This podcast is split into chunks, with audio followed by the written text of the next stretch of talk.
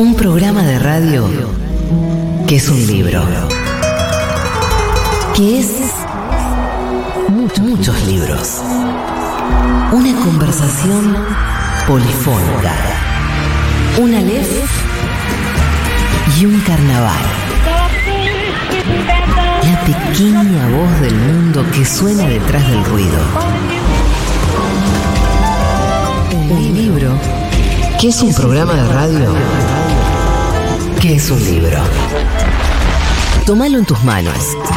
Abrilo, olelo. Sentí, sentí sus páginas. Y prepárate para el mejor de los viajes. Juan Francisco Gentile y Eugenia Sicabo te dan la bienvenida a Marcar como leído.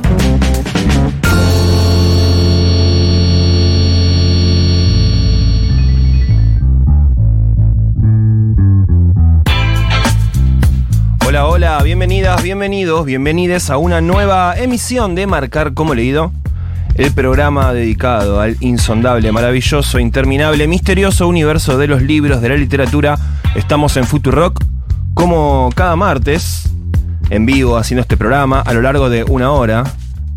Te ofrecemos subirte a este mm, a esta patineta eh, voladora que se aparta de la realidad o tal vez te da una soga para reconectar con la realidad de otra manera. Como vos quieras, eso es a gusto eh, y piacere de les consumidores. También estamos disponibles en las plataformas podcasteras para que nos escuches cuando vos más quieras, cuando más te guste, en el contexto mm, en el que este programa te sea más útil, más placentero, más estimulante.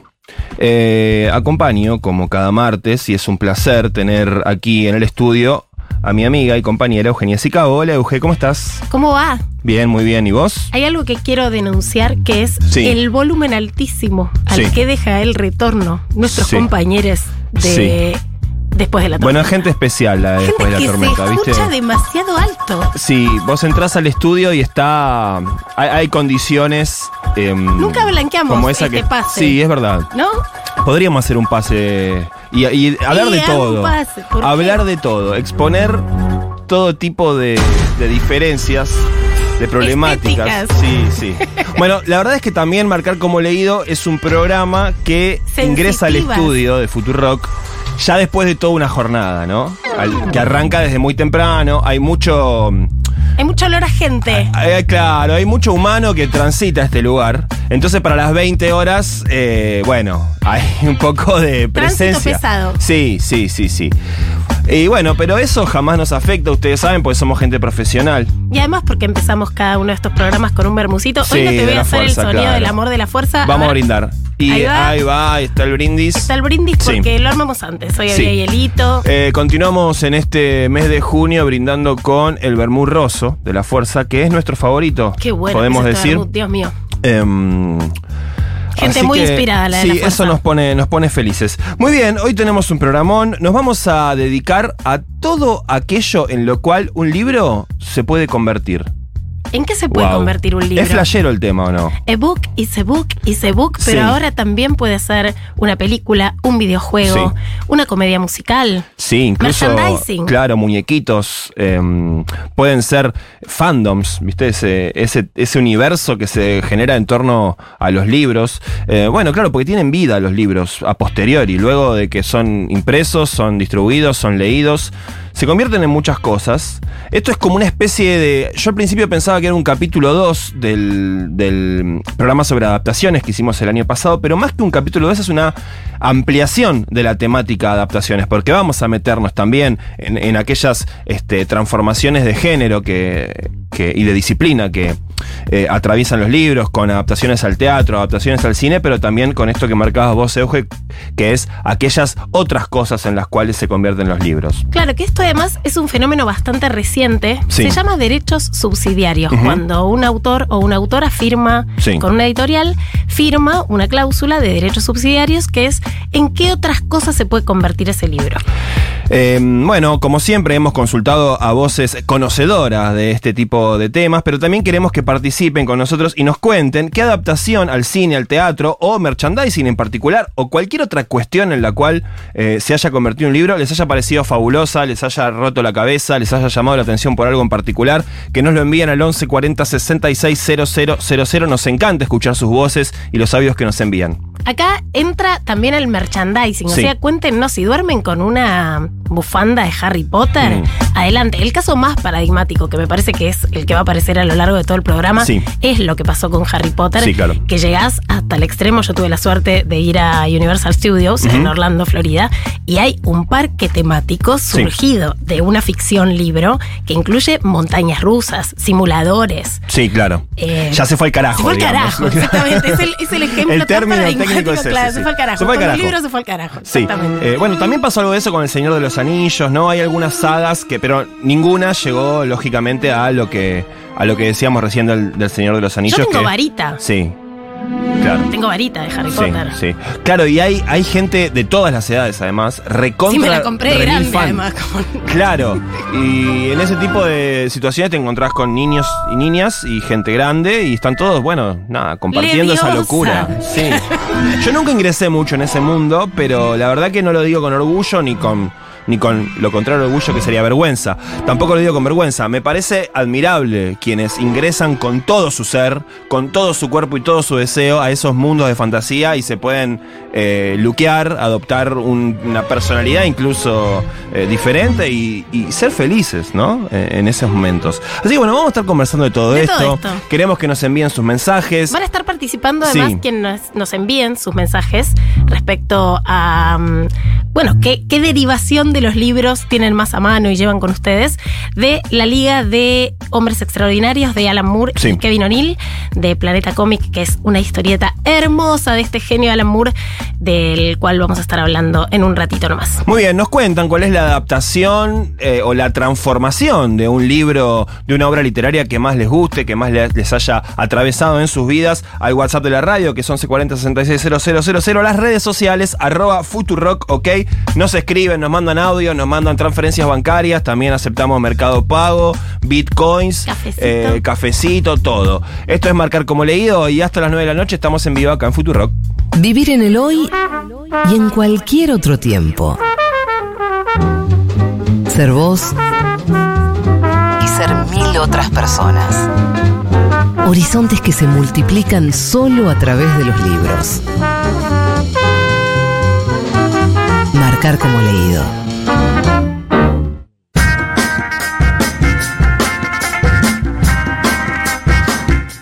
Bien, y como les comentábamos, vamos a estar abordando en qué se convierten los libros. Y lo primero que se nos viene a la cabeza, lógicamente, tiene que ver con el cine, con las adaptaciones cinematográficas, con las películas. Claro, porque hay una enorme tradición eh, de eh, apropiación de parte del séptimo arte de las obras literarias, ¿no? Eh, incluso, bueno, la- la- las gran- los grandes clásicos de la historia de la literatura están, han sido adaptados al cine, bueno, con suertes dispares, ¿no? Sí, incluso está el fenómeno inverso que mucha gente cree que grandes películas Sí. o sea, fueron solo películas Claro. y desconocen que fueron la adaptación cinematográfica de un libro. Sí, claro. Eh, bueno, eh, grandes obras, ¿no? Del cine clásico fueron basadas en obras literarias. Mi Hay- prefe, ha- hagamos top 10 de adaptaciones cinematográficas. Sí. Eh, la naranja mecánica, la de Bueno. Stanley Kubrick. Sí, esa creo que es un ejemplo de esto que decías vos recién, Porque que además seguramente. fija una estética, Sí. eh, una banda de sonido. Ya Sí. es casi inseparable cuando vos volvés a la novela de Burroughs. Eh, No, ya no claro. podés no pensar en esa estética que nos impuso Kubrick. Sí, sí, sin dudas. De hecho, mucha gente habrá conocido la película y se habrá quedado con la idea de que La Naranja Mecánica es simplemente una película. Y Sí, y mucha gente llegó a la novela después Claro. de la película. Que también ese tráfico es interesante. Que alguien quiera leer una historia que ya conoce, pero solo para ver cómo era en la versión original. Sí. Bueno, un clásico es Lolita, ¿no? Es una película Que hay dos. Hay que dos hay dos, de exactamente. Eh, la de Kubrick es la primera y Ujú. la de Jeremy Irons. Exacto. Em, que claro, es primero es, fue una novela de Vladimir Nabokov, el Ujú. autor eh, de nacimiento ruso, pero eh, estadounidense por, eh, por nacionalización posterior. Bardo importante para elegir el casting de la Sí. niña, porque la novela de Nabokov la protagonista tiene 12 años y como Sí. se va a tratar de una historia eh, de incesto, era bastante difícil que los estudios aprobaran, ¿no? Que, se filmara Bueno, una hay- niña de esa edad. Hay versiones cinematográficas de Fausto, de Frankenstein, de Drácula, de Werther, de Rebeca. La Drácula. Sí. La Drácula. Eh, la de Coppola, Sí. digo, ¿no? Esa, esa que nos marcó en, en los 90. Totalmente. Eh, las grandes esperanzas de, de Cuarón. ¿Era de Cuarón? Esa que está Sí. toda filmada como en negro y verde. Sí. Que también le impuso como una estética muy particular. Sí, y muy interesante ponerse a pensar si esa transposición eh, de una disciplina a la otra, del libro, de la literatura, a un arte escénico, como puede ser el cine, o también vamos a ver en el teatro, eh, le genera una ganancia, una pérdida, alguna suerte de mutilación a la obra original. Porque claro, hay una selección, una condensación muchas veces de eh, escenas, muchas veces las, eh, las películas o las obras de teatro, bueno, no, no ponen la totalidad de las escenas que transcurren en una novela. No, vos sabés que yo durante dos temporadas de Libroteca, un programa que tenía en el canal de la ciudad, hacía una sección de la que me arrepiento y que por suerte no se consigue en YouTube porque nos bajaron los derechos porque se pasaban fragmentos de las películas. Sí. Me gustaba cuando lo hacía porque se llamaba Cine versus Literatura y yo entonces hablaba de una novela y de su adaptación cinematográfica y detrás mío pasaban escenas de esa película y por eso, por esos derechos no están en YouTube. Claro. Y yo dije, claro, yo medía con la vara del arte literario, un arte que tiene otro lenguaje, otro ritmo, Sí, otra sí. intencionalidad, otros espectadores. Sí. Eh, porque me sacaba mucho en general como lectora ciertas adaptaciones de obras que me habían parecido brillantes, cuya adaptación cinematográfica no estaba ni en pedo a la altura, y digo, hay gente que va a creer que Seda de Barico es esta mierda de adaptación hecha por yankees, Claro. para poner un ejemplo. Sí, sí, te ponías, eh, digamos, tradicionalista de la literatura. Muy, muy, muy. Conservadora Sí, incluso. no estoy de acuerdo conmigo. Claro, bueno. Quiero- vengo a decir. Qué bien que te pase eso y lo puedas admitir y decirlo, porque hay gente que por ahí no tiene ese, esa capacidad de dis- disentir consigo mismo en su pasado. Y sabes que a, a veces me pasa de, de pensar en artistas como Lucía Puenzo. Lucía Puenzo escribió una novela, Guacolda, que yo leí, una novela me pareció maravillosa. Y después ella, como directora de cine, adaptó su propia novela y le cambió el final. Y yo me indigné con la Lucía Puenzo, directora de cine, porque dije, ¿cómo no le vas a ser fiel? a la novela y digo, yo soy una ridícula, la autora es la misma, por algo Claro. está decidiendo Sí. que en un formato sea de un modo y en otro del otro. Son dos lenguajes, son Claro. universos diferentes. Por algo se habla del lenguaje cinematográfico, Exacto. ¿no? Eh, porque tiene sus propios procedimientos, su propia técnica de montaje, eh, sus propios recursos eh, narrativos. Creo que ahí lo central, lo vamos a desarrollar un poco a lo largo de- de- del programa, tiene que ver con esta idea del pasaje a lo escénico, que se ve con mucha claridad en el teatro, porque en el teatro ocurre en el momento, ¿no? Eh, pero el pasaje del libro, que es un compendio de hojas y letras en última Son instancia, palabras. Exacto. El pasaje a algo que tiene que ser visto, tiene que estar puesto en una escena. Y eso generar una atracción, generar una, mm, una identidad visual, un- una forma de narrar que a uno le genere la eh, voluntad de seguir viendo. Em, Creo que lo que pasa es que los directores y directoras de cine fijan su versión como lectores. Sí. Cada uno de nosotros y nosotras tenemos, hacemos nuestra película en la cabeza, se decía en una época, ¿no? Sí. Cada uno hace su película en su te cabeza. haces tu película. Entonces, después nunca va a estar a la altura de la película privada, porque el beneficio que tienen los directores es fijar su versión. Bueno, y por eso fuimos a tocar Hablar con la un puerta. beneficiado. Claro, exactamente. A Santiago Loza, que es director, guionista de cine y televisión, también dramaturgo. Es juez y parte, además, porque Sí. Santiago Loza es novelista también. Claro, está, atiende lo- de los dos lados los del mostrador, de este programa, en, este caso, del programa de- del día de hoy. Así que a Santiago Loza le preguntamos qué similitudes y diferencias encontró él en su propio desarrollo al escribir libros y al hacer películas. Principalmente que el cine tiene algo colectivo que, que escribir un libro eh, no lo tiene, por lo general, por más que, que uno tiene siempre quien, quien lo vaya leyendo, o, o un editor o una editora que va trabajando. Eh, pero el cine tiene esa experiencia grupal, eh, por lo menos el rodaje, y, de mucha intensidad. Y siento eso, que el libro es más solitario y va, es de una larga convivencia media secreta con la cual uno va eso conviviendo medio como un plan secreto. Un libro, por lo menos para mí, fue escribir los libros que pude escribir o, o los, que, los que voy intentando.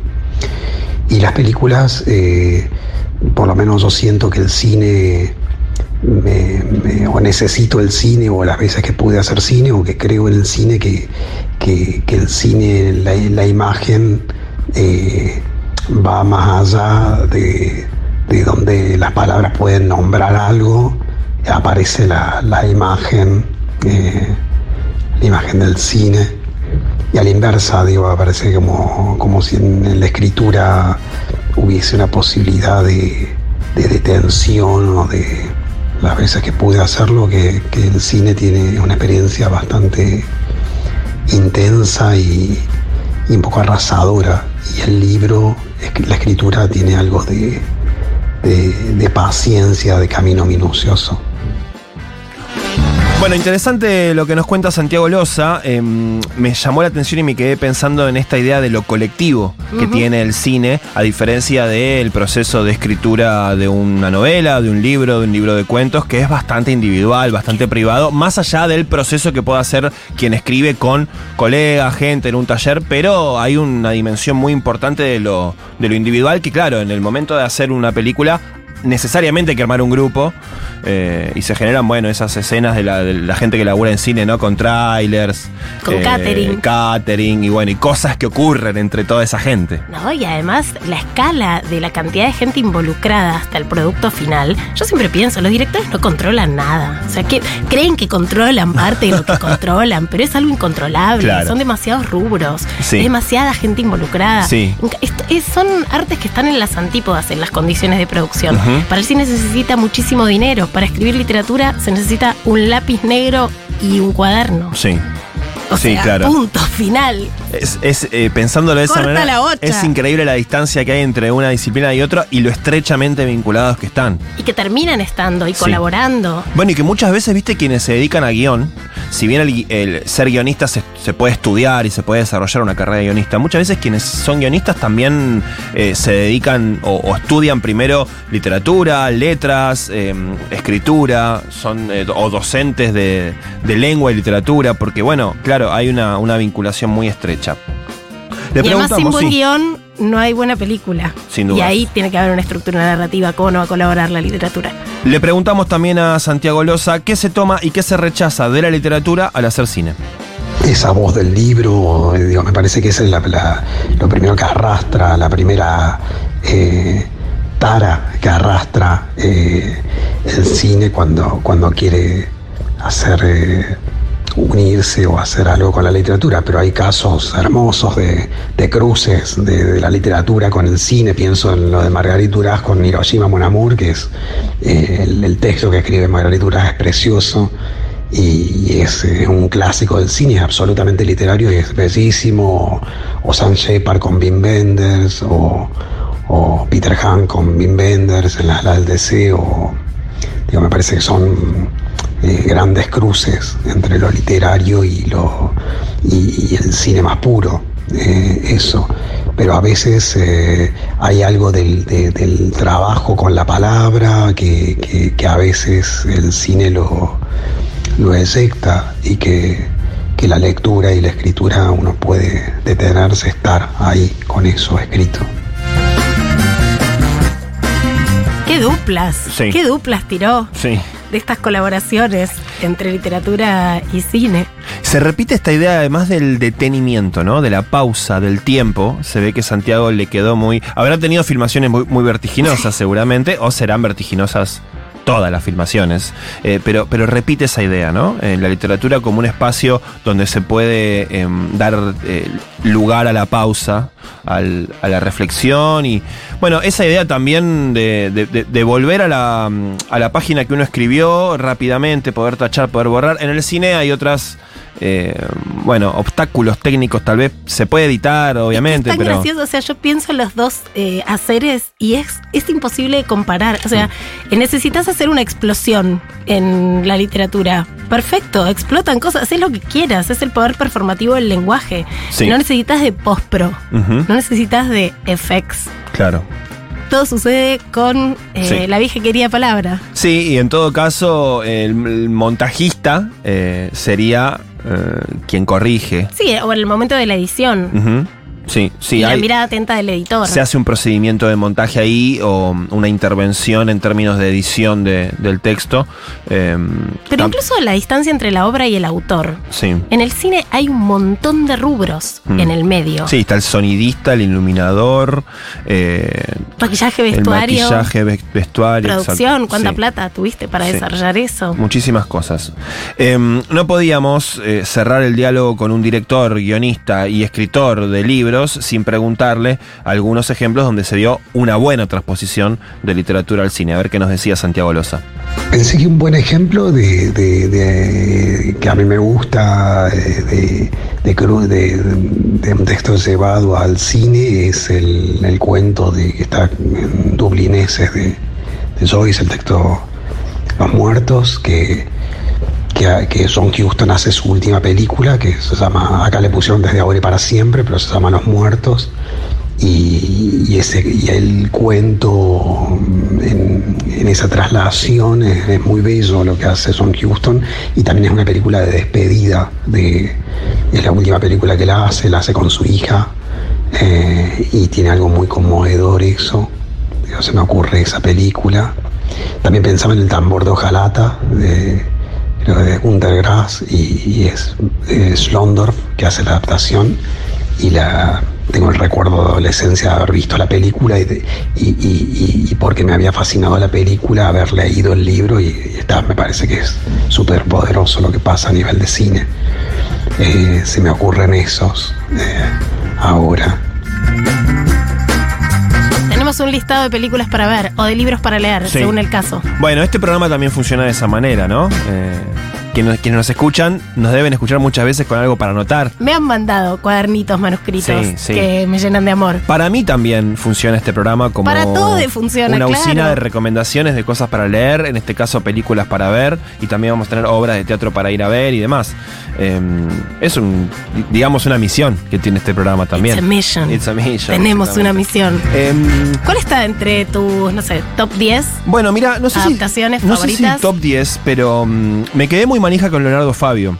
Ah, estamos todos iguales, el Sí. efecto Florencia Halfon. Exacto, del, del libro que sacó Flor y de los programas que hicimos dedicados a, a Fabio cuando conversamos con, con Florencia. Eh, y rápidamente me fui a buscar la adaptación que hizo Fabio de mm, Juan Moreira, de Eduardo Gutiérrez, que es uno de los textos eh, clásicos de la literatura gauchesca argentina y que Fabio en el año 70. El texto de Gutiérrez es de fines del siglo XIX. Y Fabio lo adapta en 1973 en un contexto altamente politizado, de mucha movilización de la juventud, ¿no? Fabio eh, muy involucrado en, en la militancia peronista y demás. Entonces, en ese momento, la juventud militante tenía un- una impronta de re- relectura de la tradición gauchesca, ¿no? Iban mucho a peñas, se bailaban folclore, re- releyeron el Martín Fierro en clave eh, setentista, digamos, en clave izquierdista, eh, de la izquierda peronista. Fabio hace esta adaptación eh, de, de Juan Moreira. eh, y, y es muy interesante cómo el personaje, que es un gaucho, que tiene, bueno, por un diferendo, que tiene con un pulpero, no le pagan lo que le debían, termina siendo perseguido por la ley. Y es una historia de que pone en relieve al gaucho con su destino trágico, como personaje maldito, de alguna manera, de la historia argentina, que lo mandan a, eh, a la leva, digamos, a, a pelear eh, contra, contra los indígenas en la frontera, eh, lo persigue la ley permanentemente. Eh, Fabio lo que hace es agarrar esa, mm, esa historia, la de, la de Juan Moreira, y le da una vuelta de tuerca muy interesante porque... mm, Contrariamente a lo que uno pensaría, que, lo, que, que uno dice, bueno, si Fabio estaba recontra politizado, lleva esa idea del gaucho como rebelde y enfrentado al sistema al máximo, le da una vuelta de tuerca y lo pone en conflicto con esa propia identidad de enfrentar a la ley, enfrentar al sistema, porque lo que está añorando el Moreira de Fabio es en realidad su vida tranquila, su vida feliz. Es como una vuelta peronista. Ah, y además que le lo da. hace con una libertad estética, que eso es puro cine. O Sí. sea, eh, ya la referencia literaria, incluso la trama queda en un segundo plano. Yo no la había visto Sí. hasta haber hecho todos estos programas en los que hablamos de Fabio. Terminé yendo al Centro Cultural Kirchner a algo que se llamó Fa- eh, Fabio Inmersivo, en Sí. donde te pasaban pedacitos de las películas de Fabio a pantalla gigantísima. Y esos primerísimos primeros planos veteranos. Sí. Que yo dije, che, ¿qué lo parió? ¿Por qué llegué antes a Casabetes y no Sí. a Leonardo Fabio? Con Flor hacíamos el chiste de hay que ser, hay que tener vocación de colonia, hermano. Sí, ¿No? exacto, Con- exacto. En, en relación a esto. Totalmente. Hay, hay algo ahí que le suma claramente el lenguaje cinematográfico que lo hace. Es, es una cinematografía rebelde. Sí. Hay que verla en tándem con Nazareno Cruz y el Lobo. Quienes no hayan visto nada de Fabio, les recomiendo profundamente que vean estas dos películas, Juan Moreira y Nazareno Cruz y el Lobo.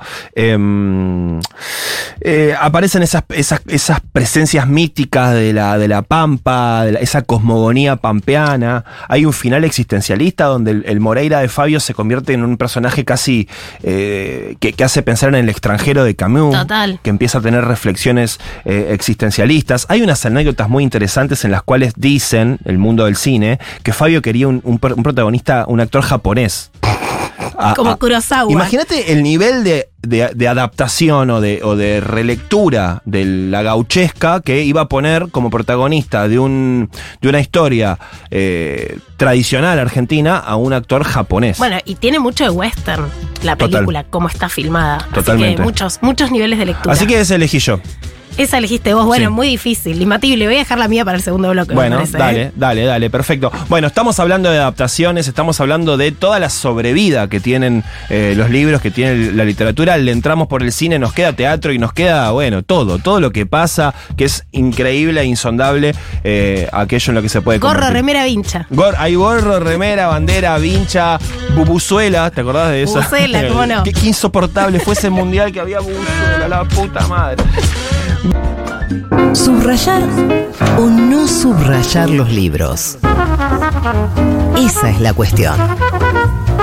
Marcar como leído. Futuro.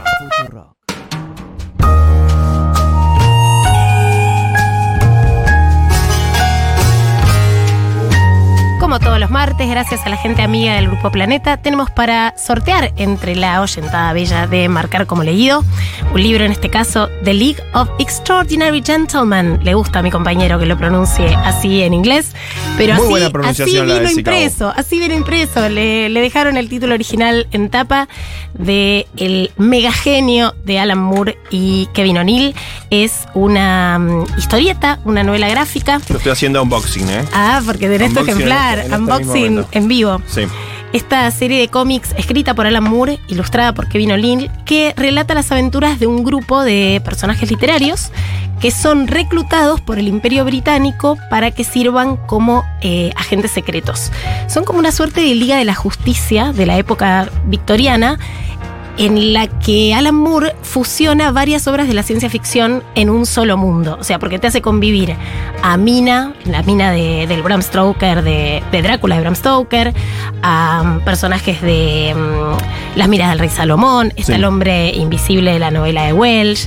Eh, esta es, una, es un cómic justamente que tuvo una adaptación, eh, la película titulada justamente The League of Extraordinary Gentlemen, que estuvo uno de los James Bond, ¿cómo se llama? John Connery. Sí. Estuvo, creo que fue la última actuación antes de la muerte de John Connery y es malísima. Es como no vayan a verla, no la vean, no la vean. Eh, participen antes por el sorteo de este ejemplar. Tienen que participar al 4066 0000 y la consigna de hoy es que nos digan cuál es su adaptación al cine, serie, novela eh, favorita eh, o merchandising que tengan de libros o cierta cosa fan que tengan en relación a cosas que hayan derivado del objeto libro.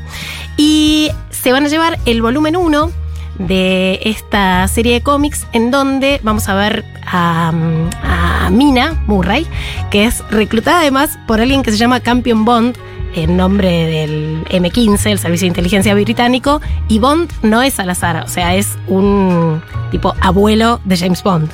Eh, y ahí se van mm, con el Capitán Nemo, viajan en el Nautilus, viajan hasta el Cairo, tienen que reclutar a uno, uno de ellos que es víctima del opio. Y hay algo tan genial que hace esta gente al pensar en historietas y que a mí me rompe la cabeza. Soy tan feliz de haber llegado a este género, aunque sea grande. Uno empieza a leer, ¿no? Uno empieza a leer y ya de por sí empieza con anuncios, con tipografía Sí. de una época, eh, de la época victoriana. Sí, una gráfica publicitaria. Una gráfica publicitaria muy, Hermosa. muy curiosa.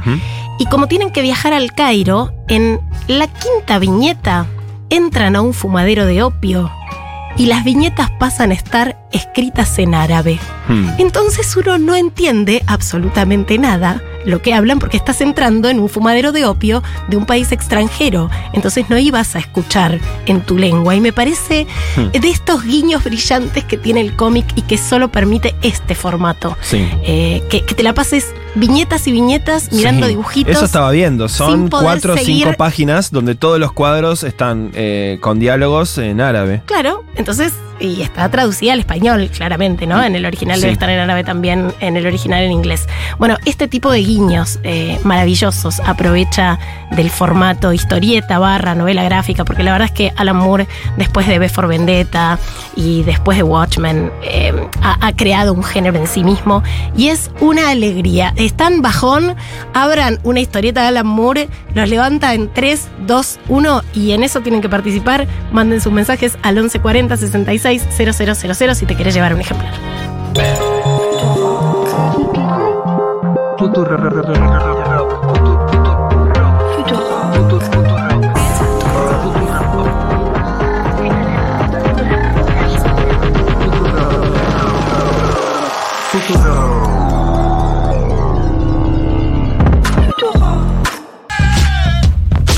Muy bien, continuamos en Marcar como leído. Hoy estamos abordando todo aquello en lo que el libro se puede convertir.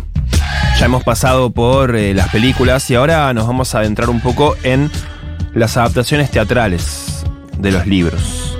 Claro, porque hay una gama como de derechos disponibles cuando Sí. uno escribe un libro, un- derechos disponibles para la venta, que sigue aumentando con la llegada de las nuevas tecnologías, ¿no? Lo más, eh, lo más clásico era el cine tal vez y, y luego, bueno, la radio durante un tiempo también había adaptaciones eh, a radioteatros de obras que eran, que eran literarias. Sí. Después la televisión, la explotación de libros que sirven para películas, grabaciones de audios y hay algo loco que está en casi todos los contratos de forma de las editoriales, que es algo que es una cláusula que dice por todos los formatos que se puedan crear a futuro, que es una cláusula absolutamente ilegal, pero es una manera de decir, ¿y si sale otro formato que a mí me permite transformar este Que miedo en otra no cosa existe. que todavía no existe? Yo también te lo voy a hacer filmar. O sea, una dudas. cláusula que regula algo que todavía no existe, claro. Exactamente.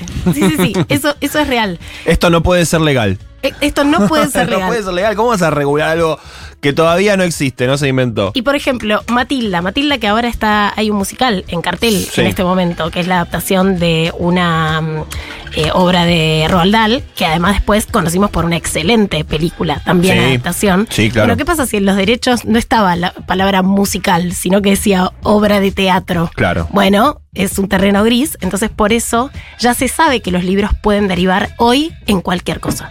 Incluso en videojuegos.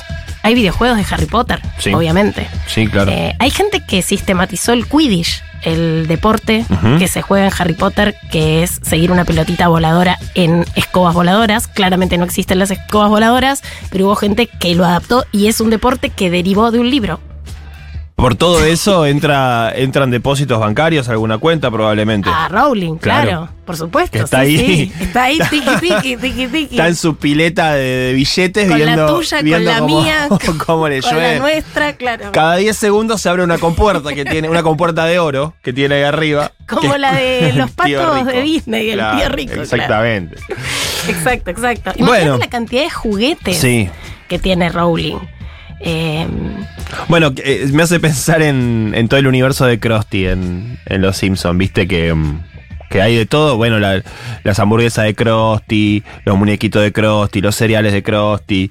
Este, es que las categorías de, de derechos subsidiarios son Claro. ya imagina- inimaginables porque también pueden ser esto, eh, sponsors de alimentos. Sí, sí.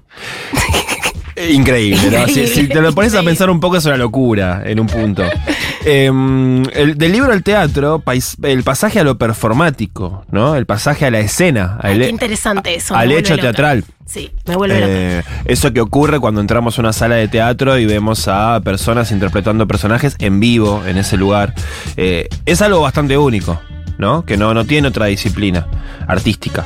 Es- Benjamin diría que es la única arte, bueno, con la música en vivo, que tiene aura, sí. porque solo está sucediendo en ese momento, para solo esa gente que está ahí. Y que todo el resto de las disciplinas artísticas se encuentran ya de alguna están manera mediadas por la técnica. mediadas por la técnica y en última instancia por el, el hecho de la reproductibilidad que le implica la técnica y el ingreso a un mercado y a unas condiciones de reproducción y de venta y demás, y que el hecho teatral es el hecho teatral y que está en ese lugar en ese momento, a salvo, digamos, de, de todo eso. Y hablamos con un grosso. Sí, claro, recontra grosso Alejandro Tantanian, dramaturgo, director de teatro argentino. eh, bueno, que lo, lo convocamos y amablemente eh, aceptó formar Yo parte. vi de Alejandro Tantanian una adaptación Sí. de Las Islas hace mucho tiempo, la novela de Malvinas de Gamerro. Qué perturbador, qué lo parió. Qué buena transposición de algo ya perturbador en las páginas. Claro. Pero verlo en escena, qué difícil fue. Pero qué novela compleja, además. Ah. eh, es un librazo enorme, un libraco. El- Las Islas de Gamerro, que no lo haya leído, que lo vaya, lo vaya a ver, porque lo vaya a leer. La va a es- pasar muy bien pasándola muy mal. Sí. bueno, pero eh, eh, te tiene que gustar un poco eso también, si te gusta leer, che. Eh, le preguntamos a Alejandro Tantanian cómo es generar teatro a partir de una historia que originalmente está, eh, bueno, impresa en un libro. A la hora de construir eh, una pieza teatral, una obra de teatro alrededor de un libro, lo que me llama la atención es, digamos, algo del impulso de esa escritura, en principio. Por ahí no es tanto el, el relato o, la, o lo anecdótico o el, o el argumento, por llamarlo de alguna forma, sino eh, ese autor eh, esa fuerza que tiene ese lenguaje, digamos, algo que después pueda yo como encontrar una suerte de traducción en términos, en principio dramatúrgicos y en segunda instancia escénicos, porque en general cuando estos trabajos los llevo adelante, eh, como autor también soy el director de los mismos.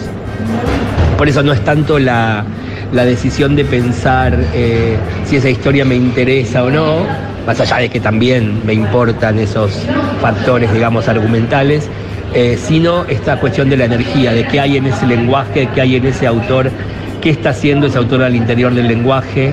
eh, más allá por ahí también de que muchas veces median las traducciones, ¿no? Pero bueno, eh, hay algo, hay algo que, que- tiene que ver con, con la energía de ese libro, más que con lo que ese libro cuenta. Eh, y esa energía, ese impulso, es lo que en algún punto se despierta en mí o genera un grado de empatía con, cuando lo leo. Eh, que hay algo en esa fuerza, en, esa, ese relato, en esa manera de, construir el relato, eh, que me lleva a mí a la decisión de decir, acá hay eh, teatro, esto es algo que quiero llevar al teatro.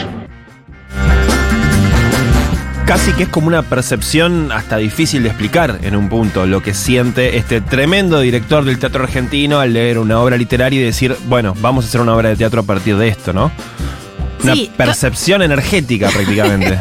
A mí muchas veces me pasa de leer, me pasa más de leer obras eh, literarias y pensar, ay, esto funcionaría tan bien en escena, sobre todo algunos monólogos. Sí, claro. em, Sí, sí, sí, sí.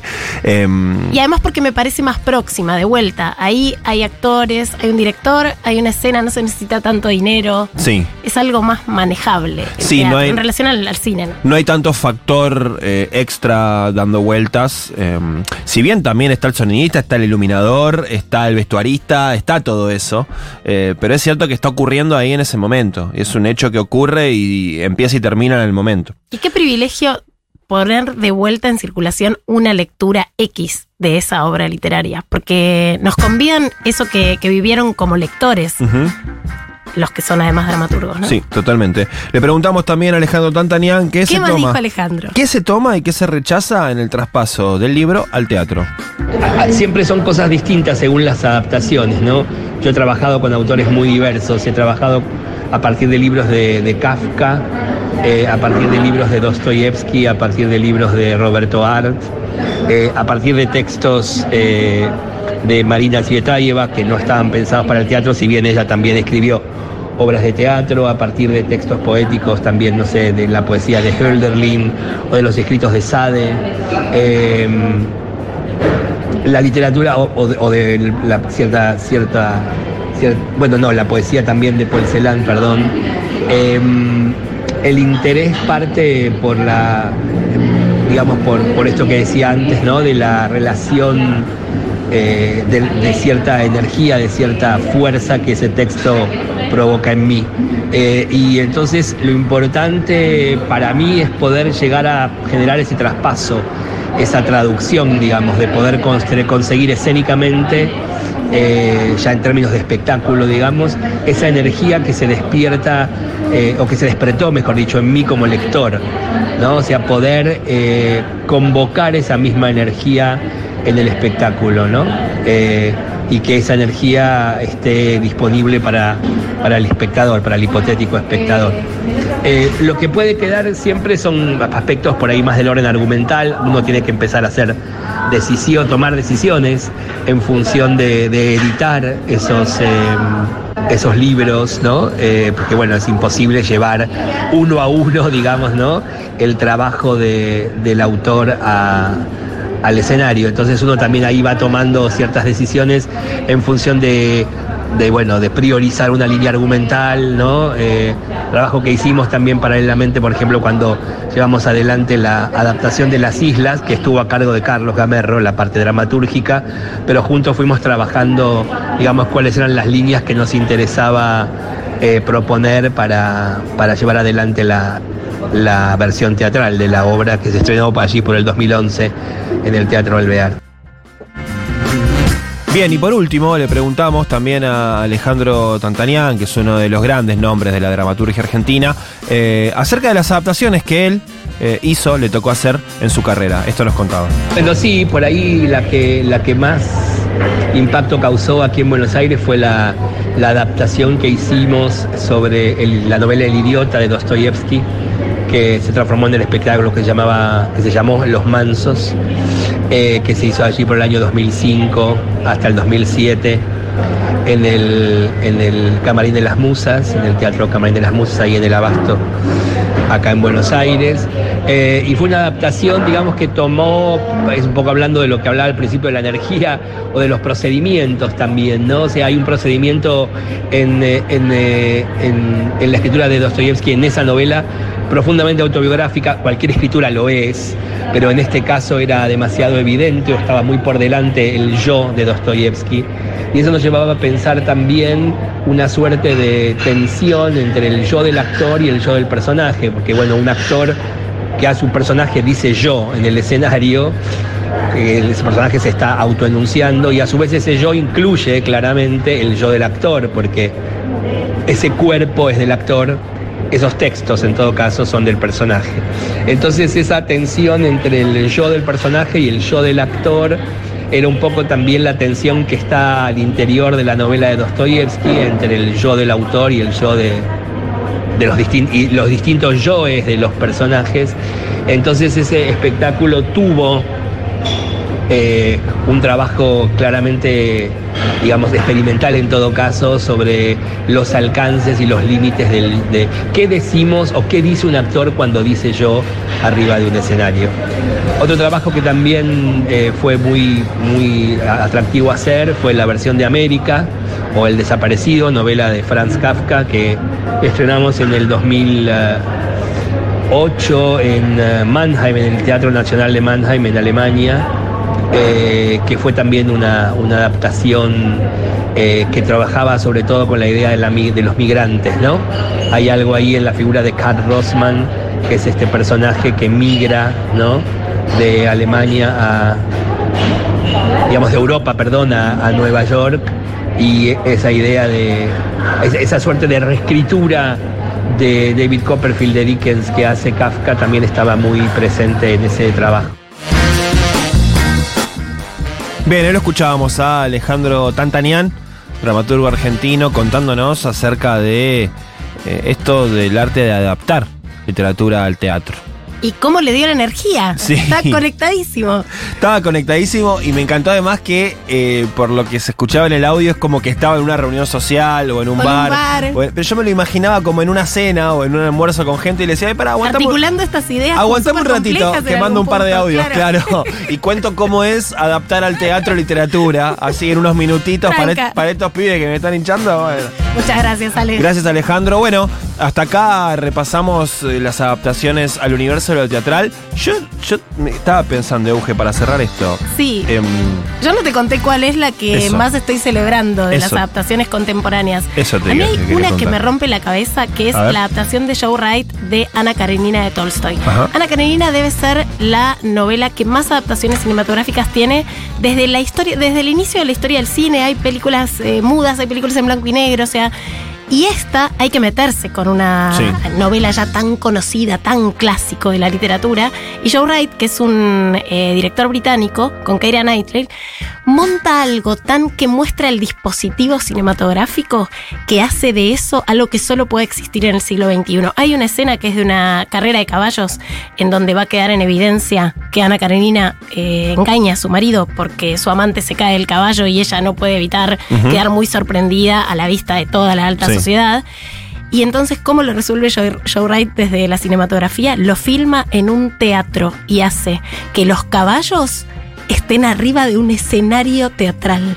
Y decís, ah, bueno, perfecto. O sea, si vamos a jugar Claro. con un clásico y vamos a adaptar, bueno, te voy a mostrar las reacciones de estas personas en primerísimos primeros planos, pero con un montaje que solo podría existir hoy desde este lenguaje. Eso me encantó. Muy bien. Venimos de nuevo a marcar ya como leído. Ya a minutitos. marcar como Dale. leído. Los libros te llaman. A priori inofensivos. Pero a mitad de camino te cachetean y te transforman para siempre. Marcar como leído. Los riesgos de abrirnos la cabeza.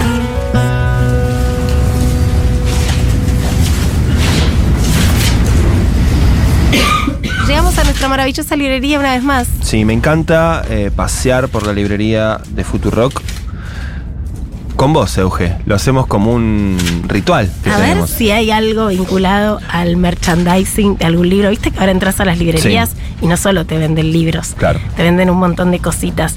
Yo la que más rara encontré una vuelta en el Ateneo, esto Sí. es una anécdota del mundo real, A ver. fue un kit de 50 sombras de Grey que venía con un antifaz, Ajá.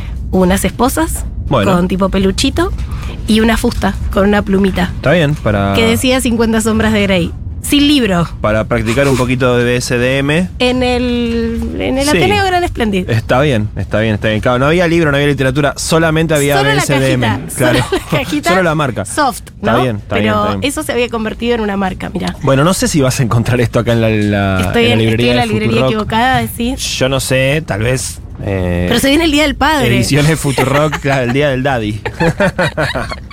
el día del Sugar Daddy puede ser. El día con del ese, Sugar con Daddy. ese kit. No sé si va a estar esto acá en, en Ediciones Futurock, pero sí tenemos muchos libros, tanto del catálogo de Futurock como de otras editoriales. Así que puede ser un buen momento para comprar algunos regalitos. Y para revisar el catálogo, ¿nos fijamos a ver de todo esto? A ver Sí. qué le, regalía- le regalaría Sí. a un padre con el que me llevara bien, por ejemplo.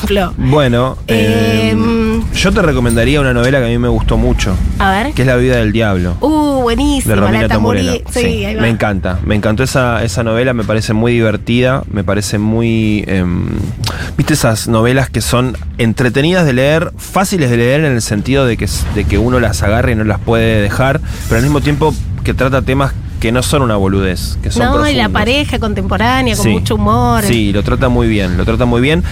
Uruguay. Y sin colocarse en un lugar que muchas veces pasa, eh, de- ni de soberbia ni de esclarecido, respecto ni del amor, ni de la pareja, y nada, como aceptando las contradicciones, aceptando las limitaciones y, y todo lo que nos genera a todos, el amor, las parejas, los vínculos y demás. Eh, sobre todo en épocas donde pareciera que haber un mandato, ¿no? De que todos la tenemos recontra clara y nada nos afecta y demás. Mentira.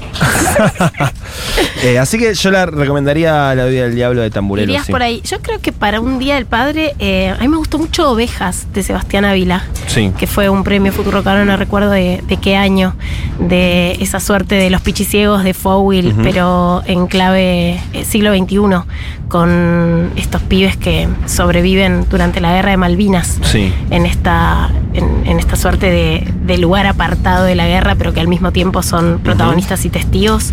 Eh, a mí me gustó mucho, mucho esa, esa novela. Eh, Me parece, si sí, sí, sí, me parece buena, sí, claro que sí. Mira, acá estoy viendo que mm, a partir de hoy y hasta el lunes 19 de junio, es decir, para quienes se cuelguen con el regalo del Día del Padre, hay tres cuotas sin interés. eh, Muy bien. Con todas las compras hechas en la tienda online o en la librería que está en Medrano 707. Y Y si dicen marcar como leído, como contraseña, tenés un 10% de descuento Ah, extra. más. O sea, 10% de descuento, tres cuotas sin interés. Pedís el recomendado de Euge Ovejas, el recomendado de Juan, La Viuda del Diablo. Perfecto. Y Está tenés todo un, hecho. com- un super combo. Bueno, ¿nos llevamos algunos libritos hoy? Dale. Dale. Nunca la última oración de un libro dice, lo mató el mayordomo. Marcar como leído. Un libro es mucho más que su trama.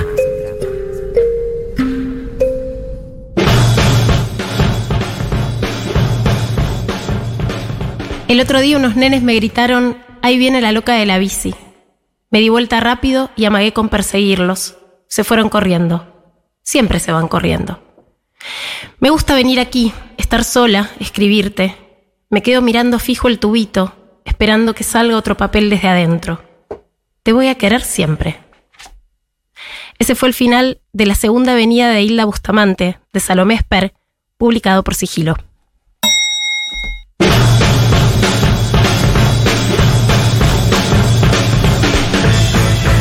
Hola chiques, no tiene mucho mucho que ver con la consigna, pero más o menos lo toca de, costado. Cuando le ponen voz a los dibujitos tipo Mafalda o la Pantera Rosa o Snoopy, creo que en algún momento le pusieron voz y no se parece a la que vos tenías en tu cabeza cuando leías las historietas. Entonces, eso también es, es un flash y, y uno se indigna un poco, como dice Eugenia. Un abrazo grande, chicos. Se me ocurre El beso de la mujer araña, que fue novela, primero libro, eh, después creo que película, comedia musical y obra de teatro. Chiquis, me encanta el programa. Es la primera vez que les hablo, pero siempre los escucho. Con respecto a adaptaciones, yo estoy muy expectante por lo que va a suceder con el Eternauta, eh, hablando de la identidad argentina, ¿no? Que es una, una súper gran obra y de hecho recomiendo el libro Los Oesterheld, eh, que habla, bueno, de, la vida de Héctor y su familia. Pero mm, sí me pasó de ver primero la película de Emily Bronte, después de ahí ver distintas versiones de Cumbres Borrascosas y después de ahí recién leer Cumbres Borrascosas, clasicazo, pero bueno, no lo había, no lo había leído y fui, hice el camino al revés. Saludos. Hola chicos, buenas noches. Eh, creo que un libro que se transformó en muchas cosas y me cambió la vida fue Pet Cemetery de Stephen King. Libro, película y canción de los Ramones. ¿Qué más le puedo pedir a la cultura pop? Transformación mortal e inmortal. Creo que mi hijo ya de nueve años ya está preparado para empezar a leerlo. Despacito, con ayuda mía, pero lo va a hacer. De generación en generación. Un abrazo grande y buenas noches. Chiques, eh, la adaptación que hicieron del libro de ilustrado de Gabriela Cabezón Cámara, Bella Durmiente, que es espectacular en teatro. Escuchábamos los audios y decíamos, ¡uh, sí! ¡Qué esa! difícil! ¿Cómo se nos pasó? Qué difícil va a estar, qué Sí. difícil va a estar Buenísimas este libro. los mensajes. además tuve la suerte de ver la adaptación de Bella, Bella Durmiente, la novela Sí. de Gabriela Cabezón Cámara. Es rarísima, es Hmm. eh, durísima, muy buena.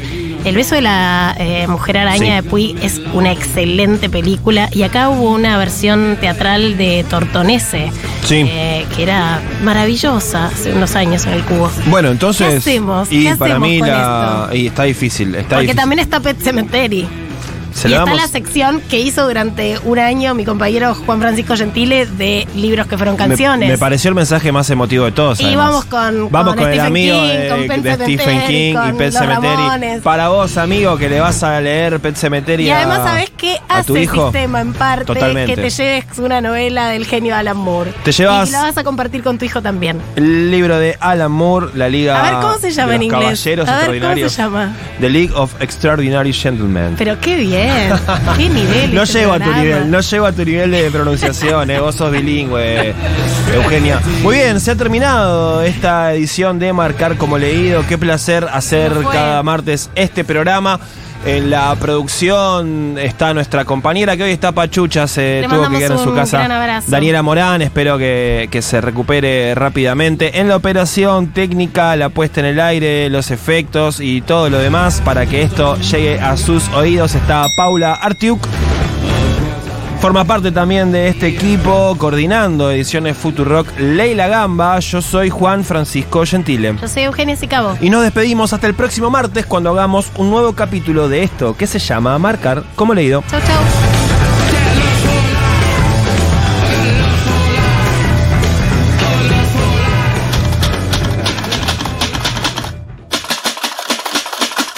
Este programa de Marcar como leído se terminó de imprimir en los estudios de Futurock en junio de 2023 en letra ancho, diseñada por la tipógrafa estadounidense Beatriz Lozano. Marcar como leído. Futurock.